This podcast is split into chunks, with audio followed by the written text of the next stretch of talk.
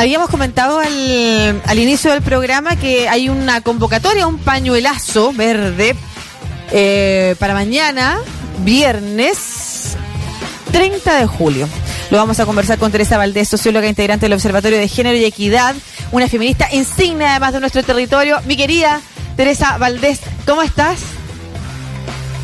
Hola, estoy bien. Qué bueno, Tere, qué bueno, Tere, verte. Oye, cuéntanos de este pañuelazo, ¿por qué se convoca? Luego hablamos de los mecanismos de prevención y todo que también están incluidos en la convocatoria y que son súper importantes también, ¿no es cierto? Pero especialmente este pañuelazo, ¿por qué es? A ver, el pañuelazo es porque tenemos un pendiente, tenemos un pendiente muy grande las mujeres que tiene que ver con, ¿no es cierto?, el derecho, eh, la libertad de decidir y estamos en condiciones de, bueno, llevamos años y años, este, esta, la coordinadora feminista de lucha tiene una larga historia a que convoca porque es, viene de aquella larga gran marcha del año 2013 que terminó un poquitito a problemada, digamos, en la catedral, porque nos, nos, nos cerraron el paso, la verdad es que nos cerraron el paso cuando llegamos a, a Humada y éramos miles y miles y, y Carabineros no supo qué hacer y bueno, y nosotros decidimos meternos por, por Ahumada hacia, hacia la Plaza de Armas y hubo algunos creativos que se metieron a la, a la catedral y ahí hubo algunos problemas, pero fue una marcha masiva y fue dejando claro de que estaban las condiciones, que el movimiento social tenía clara la película, de que había que avanzar hacia el aborto libre. Entonces, desde, de, desde el año siguiente,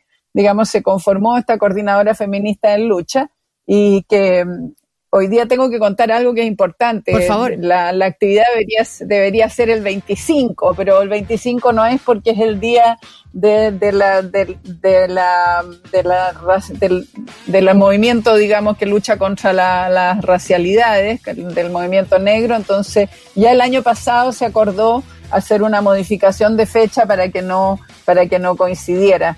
Entonces, esta, esta marcha por el aborto libre, seguro y gratuito que está, digamos, ahora en versión, en versión virtual, el año pasado también fue en versión virtual, tendrá una versión virtual, pero tiene además este pañuelazo presencial, que es en el contexto de la Constitución.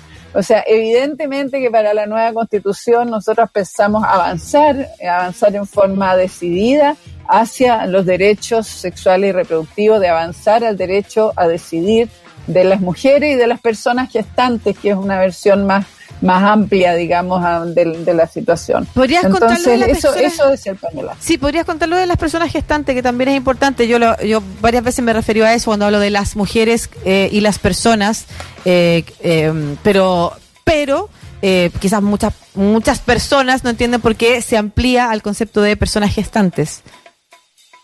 Bueno, porque hay situaciones en las cuales son personas trans, personas que, que tienen una, una identidad y género diferente y que igual son gestantes y pueden gestar. Entonces, eh, su identidad de género no es de mujeres, pero sí pueden gestar. Y la idea es que tengan los mismos derechos que lo que, o sea, basado fuertemente, esto está basado fuertemente en la condición reproductora, mm. en el hecho de que tenemos útero, entonces está basado desde ahí y de cómo, ¿no es cierto?, somos ciudadanas soberanas respecto de nuestro cuerpo y que por lo tanto lo que suceda con él es una decisión libre y que el Estado, en la medida que la reproducción social es tan importante, el Estado debe estar obligado a, a, a, digamos, acompañar y a favorecer ese ejercicio de la libertad, sea para no tener hijos o sea para tener hijos, tanto en lo uno como en lo otro. A veces pareciera que solo el problema es claro. no tener hijos, no, también para tener hijos. Sí, claro que sí. Entonces, es el derecho reproductivo, es la maternidad voluntaria. Tendríamos que decir que lo que estamos enarbolando es la maternidad voluntaria, un derecho de las, de las mujeres y de las personas y los cuerpos gestantes de decidir. Sí, la maternidad voluntaria y la obligación del Estado a resguardar ambas condiciones, la, ambas condiciones de la toma de la decisión. Ahora, ¿en qué contexto nos encontramos hoy las mujeres y las personas gestaste en Chile? Eh, y, y, te quiero llevar a las, las, discusiones que están en el Parlamento, entre trabadas y no, pero que están ahí eh, de alguna manera puestas sobre los cajones de algunos legisladores. A ver, mira, en este minuto se está discutiendo un proyecto de ley presentado con, con el respaldo de las organizaciones de la mujer y de la, de la Mesa de Acción por el Aborto Libre en Chile y de otras organizaciones, digamos. En esa mesa es una coordinación, habemos muchas organizaciones participando ahí. Entonces, eh, ese proyecto se presentó en conjunto, es una moción parlamentaria en conjunto con las organizaciones de la Mesa de Acción por el Aborto. Y bueno, estaba más o menos durmiendo y este año decidieron las parlamentarias, las diputadas decidieron ponerlo en tabla, entonces se ha estado recibiendo y se ha estado discutiendo. Ese proyecto es un proyecto súper limitado. Mm. Lo único que hace es despenalizar el aborto hasta las 14 semanas, es decir, que la mujer que se se, digamos, aborta, que interrumpe un embarazo hasta las 14 semanas, no sea perseguida, no sea perseguida y sometida, ¿no es cierto?, a un penalmente. Entonces, y también tiene el proyecto de ley el que los médicos que participen o el personal de salud que participe en esa, en esa acción tampoco sea perseguido y penalizado. Y es hasta las 14 semanas, que es más o menos, digamos, pensando en el aborto por plazo, pero no está considerado que sea respaldado por el Estado, no está considerado que sea gratuito. Es una prestación de salud pública no es una prestación, es solo despenalizar, es solo que las mujeres no sean perseguidas, digamos, por ese hecho. Sin embargo, bueno, se ha recibido, nosotras como Observatorio de Género y Equidad estuvimos ahí, estuvimos con nuestra, con nuestra, digamos, eh, presentación eh, se estuvo discutiendo hasta ayer y ayer la diputada Osandón pidió que se votara ya, eso significa que se debería votar en dos semanas más y se vota la aprobación en general. La situación está difícil, está, digamos, muy poco claro, depende, depende la situación de qué, qué actitud, si la diputada demócrata cristiana, digamos, está dispuesta a que se siga con el debate o se cierra. ¿Cuál es la diputada? Porque esto está en la comisión. Esto está en la comisión y te voy a decir ella cómo se llama, que lo tenía aquí anotado y se me, y se me perdió. ¿Qué comisión es? Eh, es la comisión de, de género es la comisión de, género. Ya. Y se llama, espérate, Joana Pérez. es la ah, vicepresidenta de la DC, no es, no es un tema menor. Pero Joana Pérez. es un tema menor. Pero ustedes han visto cierta reticencia de ella para avanzar en este proyecto de ley. Ella ha estado reticente para avanzar en este proyecto de ley. Nosotros pensamos que en esta situación, más aún en perspectiva de que Yana Proboste sea candidata, es precandidata, sería francamente lamentable, digamos, de que la vicepresidenta de la democracia cristiana, ¿no es cierto?, no concurriera con su voto para aprobar en general. Lo que pasa es que después que se aprueba en general, viene todo el tema de aprobar en particular, pero si, la, si se aprueba en, general, el proyecto se sigue discutiendo. Si se rechaza, no se puede volver a presentar hasta un año, más. Entonces tiene consecuencias y eh, pueden haber diferentes posiciones, pueden haber, se pueden hacer indicaciones al proyecto definitivamente. Lo que pasa es que si no se aprueba en general, no se puede seguir discutiendo, se cierra el debate. Eh, es cierto que este es un proyecto que tiene dificultades para que sea aprobado en la sala, pero que no sea aprobado en la Comisión de Género sería muy grave, muy grave y, depende, en realidad, va a depender de la vicepresidenta de la mujer, de, la DC, no es la vicepresidenta de la mujer, es vicepresidenta del partido. Sí, a mí me extraña, eh, Tere, que en un proyecto que solo busca despenalizar eh, o sea, no perseguir penalmente a la mujer que aborta eh, y, no avanzar hacia el aborto legal, que es otra cosa eh, que, me gustaría que lo conversáramos después, que cuál es la diferencia entre despenalizar, un poco algo dijimos, pero más profundamente, entre avanzar en este proyecto que despenaliza versus avanzar con un proyecto que asegure aborto en tales condiciones como una prestación de salud pública, además en el que el Estado se compromete. Eh, me parece extraño que haya reticencia y, quisiera preguntarte, tú que has estado hoy en las discusiones, que, ¿cuáles son los temas que se critican o cuáles son los puntos en los que se cuestiona la posibilidad de avanzar en la despenalización del aborto hasta la semana 14? Es, es, es, lo mismo, es lo mismo de siempre, digamos, es lo mismo de siempre que, acuérdate que en la discusión de la ley IBE, de interrupción voluntaria del embarazo en tres causales, eh, fue muy difícil y dentro de la democracia cristiana, digamos, hubo diputados que se opusieron a la causal del, de la, violación. Mm. Entonces, está, está, digamos, esa tensión en términos de la, del derecho a interrumpir el embarazo. Se presentó fuertemente en la discusión de las tres causales con la causal violación. Este sería, en cierta medida, es una despenalización en el sentido que es mm que no se persiga a las mujeres que han interrumpido el embarazo. Eh, pero y, no más. Sin embargo, ¿no es cierto?, tiene este problema. Es bien, es bien impresionante porque tú sabes que la penalización no sirve de nada. O sea, los argumentos, lo que hemos presentado, todas las distintas organizaciones, que aunque sea ilegal, el aborto, las mujeres siguen abortando. Mm. La gran mayoría de los casos en respuesta a un embarazo no planeado, o sea, lo que está detrás es el tema de la maternidad voluntaria. Las estimaciones están, eh, digamos, son muy difíciles. Además, ahora que, existe, digamos, el, misoprostol y que existe, digamos, esto de, interrumpir el embarazo mediante el, uso de, pastillas, de medicamentos, es, eh, de fármaco es mucho más difícil saber, pero se estiman que son entre 60 mil y 100 mil al año. Y, claro, tampoco se sabe porque ya no se, no tienen consecuencias, digamos, de salud, no terminan mm. las mujeres, digamos, es, un grupo muy pequeñito el que, el que tiene consecuencias negativas porque es un aborto mucho más seguro. Entonces es una cuestión muy ideológica, o sea, de no respetar a las mujeres su decisión. Pero además, porque finalmente es obvio que nadie va a obligar a una mujer que considera que el aborto no, no se debe aceptar, nadie la va a obligar a abortar, o sea, es, mm. es reconocer una vez más la decisión soberana de la mujer, el derecho a decidir, digamos, respecto de su vida. Sí, a mí lo que me llama la atención es que no es solamente no aceptar eh, la, la, voluntariedad, la, la, libre decisión de las mujeres, sino que además en este caso es castigarla, que eso es a mí lo que me llama la atención, porque recuerdo cuando se, se, claro, cuando se discutió la despenalización del aborto o, de la interrupción del embarazo en tres causales, Recuerdo que quien también de alguna manera eh, cambia como la balanza o ayuda a que esta balanza no se, no se incline hacia el rechazo es la diputada, que hoy es senadora, Marcela Sabat, que, que como argumento y contra todo su sector dice yo no podría enviar a la cárcel a una mujer que pasa por esto. Y por esa razón me abstengo, dijo en su momento.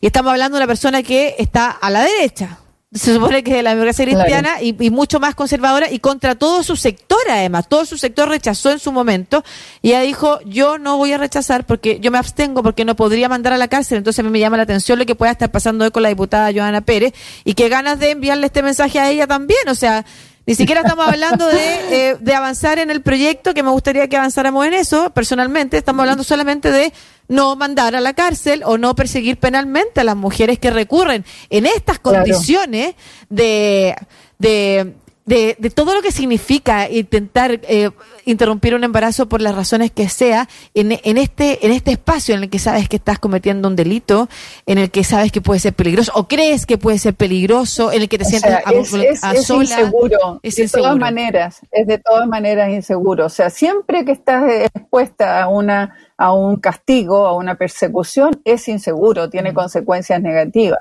Y, y, lo que te dicen, digamos, las organizaciones que han ido y los médicos que han ido, los mismos que fueron a la comisión en, todo el debate de la ley IBE, eh, es que en el fondo no hay ninguna mujer presa y que, y que en el fondo no la, claro, eh, pero igual las persiguen, las persiguen y tenemos los datos, ¿no es cierto?, de, que efectivamente las persiguen. Entonces, al final muchas veces no le dan, digamos, Estoy tratando de ver dónde quedaron los datos. Cuando tú dices las persiguen, ¿a, qué, ¿a qué te refieres?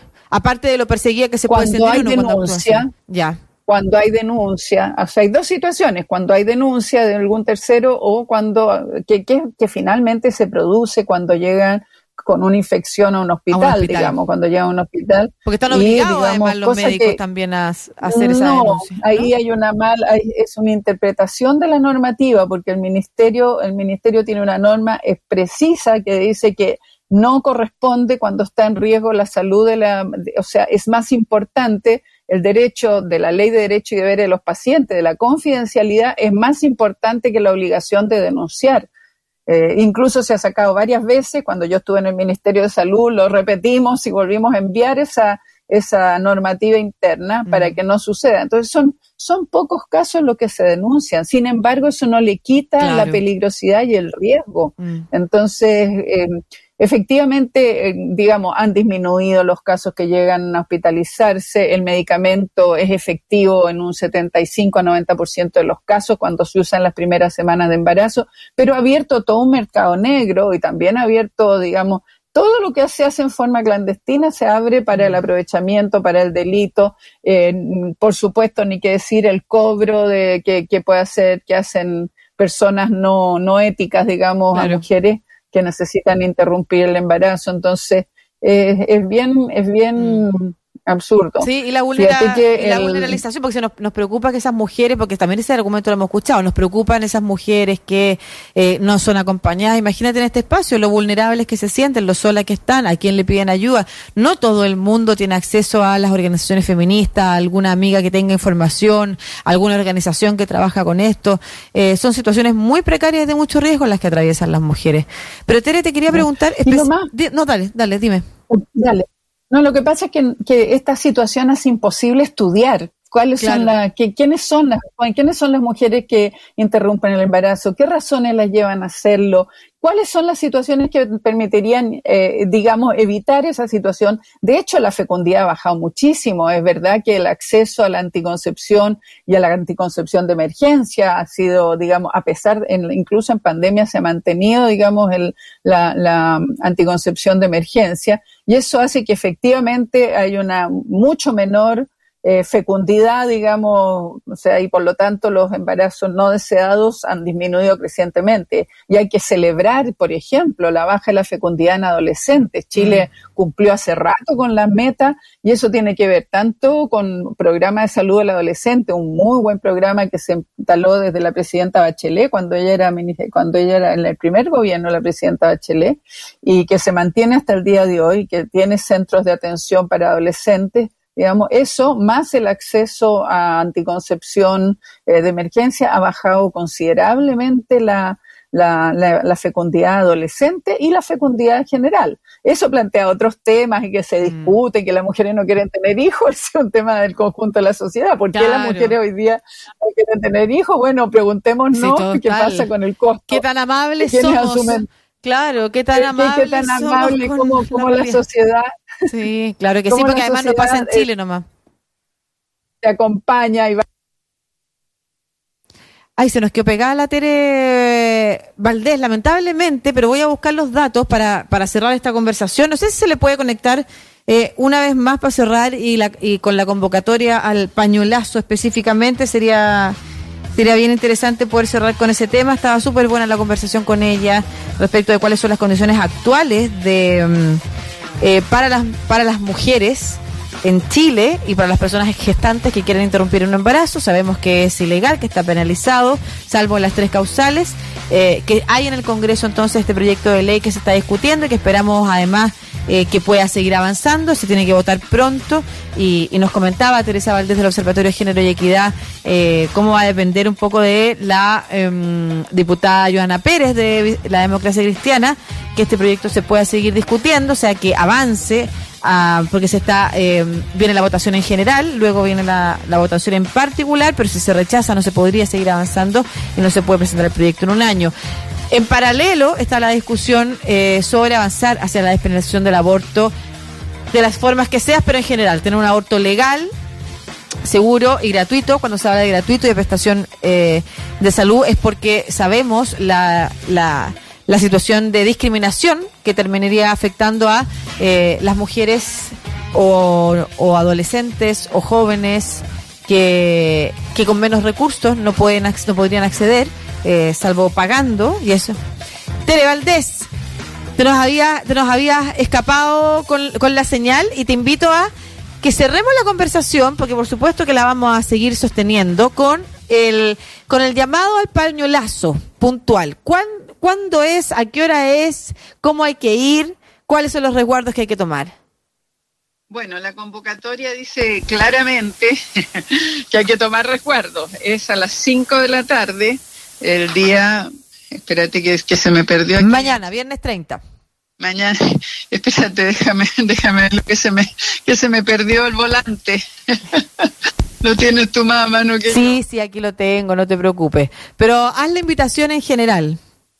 La invitación en general es a mantener, eh, digamos, muy, muy presente, muy presente, que depende de la lucha de las mujeres, el avanzar en este, en este derecho a mantener voluntaria. Es un plantón a las 5 de la tarde con mascarilla en catedral con bandera en el ex congreso y ahí vamos a estar digamos todas lo más posibles siento y, se va a tomar y va a construir un, un, gran pañuelo con las mujeres que estén presentes. Muchas gracias. Pues Tere Valdés, eh, miembro del Observatorio Género y Equidad, socióloga además también, una feminista que ha trabajado por larga data en en todas las materias que ha significado poder avanzar en los derechos eh, de las mujeres haciendo esta convocatoria. Entonces, para este pañuelazo que va a ser mañana, viernes 30 de julio, a las 5 de la tarde, ahí la unión primero es en el eje a la media metro de la Universidad Católica y frente al GAM para, para luego avanzar hacia el ex Congreso, efectivamente, a donde se está discutiendo también los futuros del país y la idea es que, por supuesto, sea parte de, de la discusión de la Convención Constitucional, de qué manera nosotros quedamos representadas con toda la autonomía y la soberanía que merecemos tener sobre nuestras decisiones y sobre nuestro cuerpo. Con mascarilla, con alcohol gel, con carne de identidad, con dinero en efectivo, con agua y celular cargado. Dar aviso de un contacto de emergencia y sugerencia antiparras y máscaras eh, de las antigas también, si es que... Eh, creen que puede ser necesario, eso es lo que dice la papeleta de la convocatoria entonces a este pañuelazo por el derecho al aborto legal, seguro y gratuito. Muchas gracias, Tere. Un abrazo, mucho éxito. Gracias, gracias a todos ustedes. Ya, chao. 12 con 40 minutos, nos vamos a una pequeña pausa y ya regresamos aquí a Estación Central de Radio Sach.